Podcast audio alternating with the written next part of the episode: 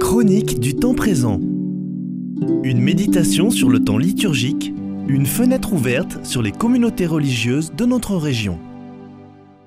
Savez-vous que, de Pâques à la Pentecôte, l'Église fait mémoire de plusieurs apôtres? Le 3 mai, Philippe et Jacques. Ils sont dans la liste, selon les évangiles, de ceux qui sont apôtres de Jésus, du Seigneur.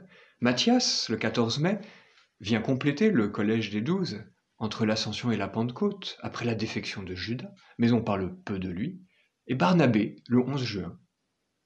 Barnabé fait partie de tous ceux qui suivent les chrétiens à la naissance de l'Église à Jérusalem, mais il est surtout celui connu pour avoir introduit Paul, nouveau converti, ancien persécuteur de chrétiens, dans la communauté des chrétiens de Jérusalem. Il est le facilitateur, si l'on peut dire. Barnabé d'ailleurs veut dire homme du réconfort. Et c'est en cela qu'il est très connu dans les actes des apôtres. Sans cet homme du réconfort, Paul ne serait peut-être pas allé si loin. C'est Barnabé qui constate l'œuvre de l'Esprit Saint à Antioche et qui vient soutenir les premiers chrétiens avec l'aide de Paul qu'il appelle de Tarse. Et c'est Barnabé qui suit Paul plus loin en Asie mineure.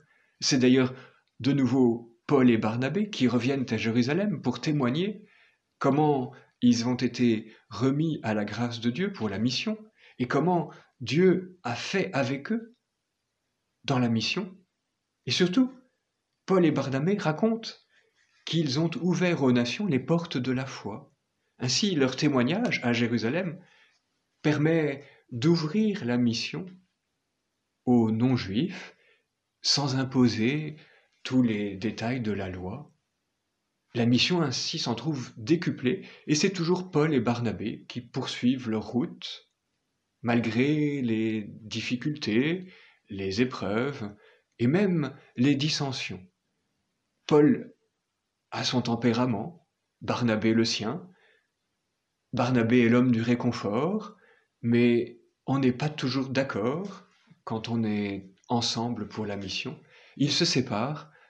Paul continue avec Silas vers l'Asie mineure. Barnabé repart à Chypre, sa terre natale.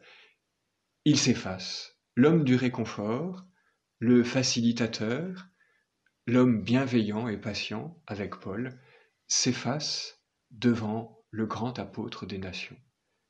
On a tous besoin d'un Barnabé pour nous envoyer vers les autres, porter la bonne nouvelle du Christ ressuscité.